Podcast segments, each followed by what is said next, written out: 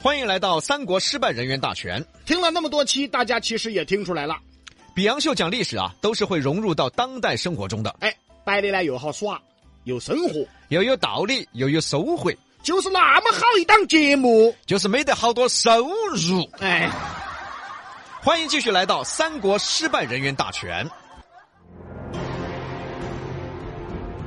三国失败人员大全，孟获。南王屡次侵犯蜀汉边界，将士勇猛，地形复杂，占据战略优势，称霸一方。最著名的故事就是七擒孟获，什么是七擒孟获呢？就是一擒孟获、二擒孟获、三擒孟获。四擒孟获，五擒孟获，六擒孟获，七擒孟获。你看他多了解，李老师，嗯，我幺儿会数数，都了解。那么什么叫九伐中原行呢？了，不数了啊！啊啊！哎，你两岁娃娃说的噻，你看你，你看你，就咱们做节目这水平，怎么可能是两岁呢？至少三岁半。对，他打篮球也是在这个年龄阶段。 那么孟获为啥是个失败的人呢？关于七擒孟获的故事，大家都清楚。话说刘备死后，蜀中大乱呐、经历了大败，整个国家都很萧条，刘备呢是个败家子，啥子都败完了嘞。见蜀汉萧条，南王孟获联合雍凯造反。这个雍凯呀、有点讨厌，最早投奔刘备，刘备死了他就造反了。怎么那么像魏延呢？魏延魏延造反嘛，其实是《三国演义》里面编的。真实的魏延啊，其实没有造反，是死于政治斗争，将蒋琼、费祎啊、蒋从、费祎、杨仪的政治斗争中被除掉了。而真实历史上的雍凯呀、他是真造反，可是雍凯呢，实力太弱了，想要造反呢，得找个人合作。那找谁呢？哎，兄弟，我这儿打算造反哦，你跟我干哇！那我给你干哦！这啥子来不来就造反哦！那那这位兄弟，我要造反，你跟我干哇！你吃多了啊！你这，大家想啊，这造反多大罪呀、再说了，这蜀汉虽然萧条，但是那也是一个国家呀，哪那么容易造反啊？找了好几个人都没人敢，最后找到孟获，兄弟，我要造反，你跟我干哇！哎，啥子是造反呢？好，哦当我没说哈，兄弟啊，就是起兵打天下。嘿嘿，啥子又是打天下嘛？刘备挂了，刘禅当皇帝，这娃脑壳是弹的，现在把他推翻了，我们就当皇帝。哦，哦，那啥子是皇帝啊？打扰了， 这是个傻子。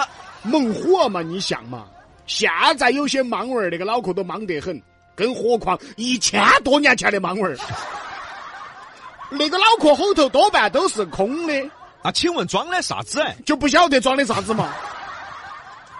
于是他找到了孟获，哎呀，你不管嘛就，你反正就跟我干，干成功了要啥子有啥子。你想嘛，你最想要啥子？嘿嘿嘿，听说蜀国的锅盔好吃，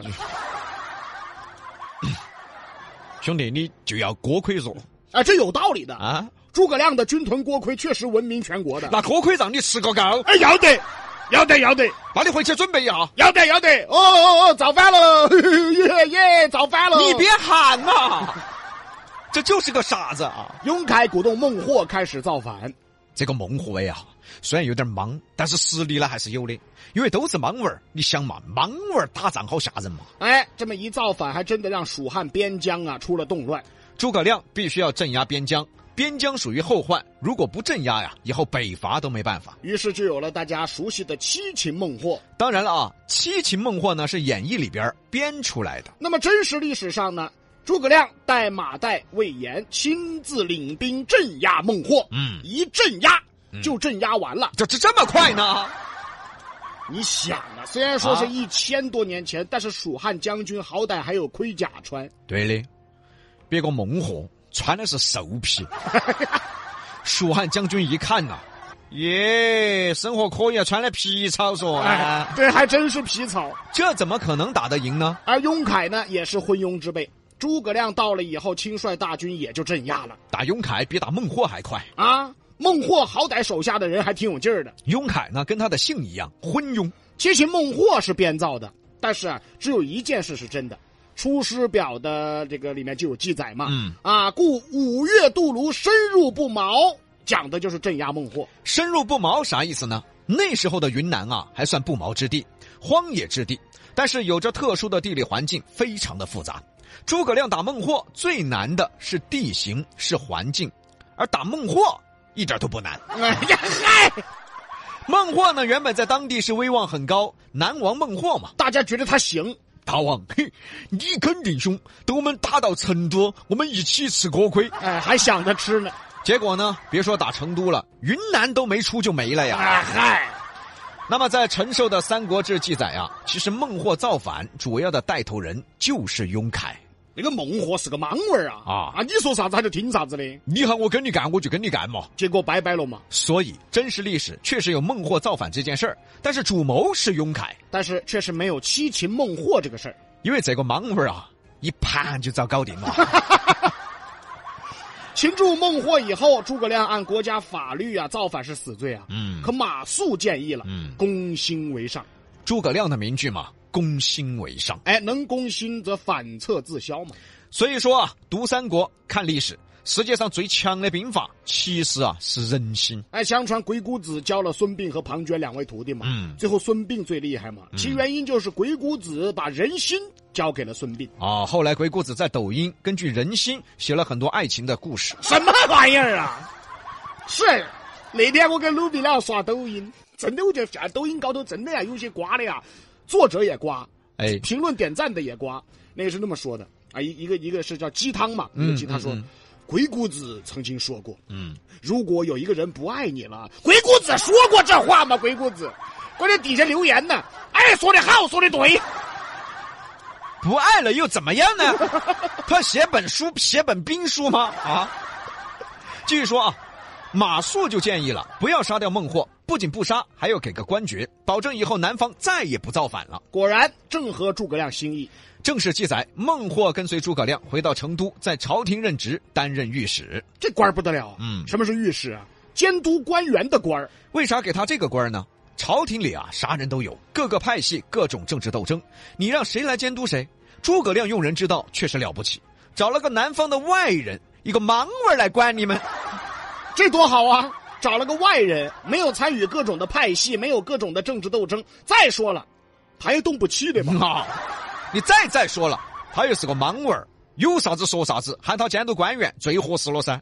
所以这些啊，才是读三国需要读到的，在生活中、职场中都能让大家受益。从此南方再无叛乱，诸葛亮平定了南方。而孟获呢，傻人有傻福，听了别人的话去造反，被镇压，不但没被处死，还成在成都当了官这下真的锅盔吃安逸了。啊！这锅盔他我吃舒服了嘞，哎呀，但是啊，孟获干的这件事儿肯定是失败的。这就警示着我们，不要别个说啥子你就听啥子。你多长个脑壳嘛！之前呢，我们就摆过这个现象，好多人都是啊，别个说啥子他听啥子啊，说啥子他信啥子啊。平时还觉得自己聪明得很呢，一会儿听到这个说“哦哟，做这个挣钱哦”，他就去了；然后呢，就哭了，一会儿听到说“哦那个又挣钱哦”，他又去了。然后又哭了，一会儿看别个爪子了，他也要爪子了。然后又哭晕了。你平时不是觉得自己很聪明吗？啥子都懂，啥子都会，人情世故了，生意经了，结果呢？结果又哭了。这是做生意上啊，包括日常生活中也是一样。有些人不晓得咋那个，就别个吹牛他都要信的。我们之前摆过嘛，如果说他挣五六千，那他肯定要跟你说，哎，差不多一万。如果说一万多滴点儿，他肯定要跟你说，哎，差不多两万嘛。人都要往好的说呀、甚至还有更吹牛的呢，挣两千，崩两万，但是有些人要信呐、啊他真的要听呐、不但要信要听啊，他还听进去了啊。他说他每个月两万，哎我看不止哦，他至少三万啊。哦，你还帮着人家吹是不是？哎，很多老妹儿们也是这样。哎呀，李婆婆，卢伯伯，哎呀，我们儿又升官了，当副总了，每个月两万多。哎，是不是哦？哎呀，硬是有出息！哎呀，硬是你们儿凶哦！好，回到家以后，看自己儿子越看越不顺眼啊。哎，那别个卢伯伯的儿嘛都当副总了，你看你呢？你个水种骂他们儿啥子副总哦，上个月才遭公司开除了啊，，不可能哦咯、有啥子不可能的嘛？他们公司就在我们隔壁子。哎哎呀，不可能，不可能！别个早晨才跟我说的。啊，他还不信，你看，我说的亲儿子说的他不信，别人说的他要信，现在这样的人不在少数，这样的才是最失败的事儿。这是孟获的一个失败的事儿。吃饱了，啊吃饱登了，没得事干啊！别个喊造反，他就跟着去造反啊！好在孟获呢，傻人有傻福，最后还当上官儿了。但是孟获的失败案例也是值得当代人警示的。不要别个说啥子就是啥子，一会儿自己啥子都不是了。我们下回再说。西南散口碧阳秀，八六幺二零八五七。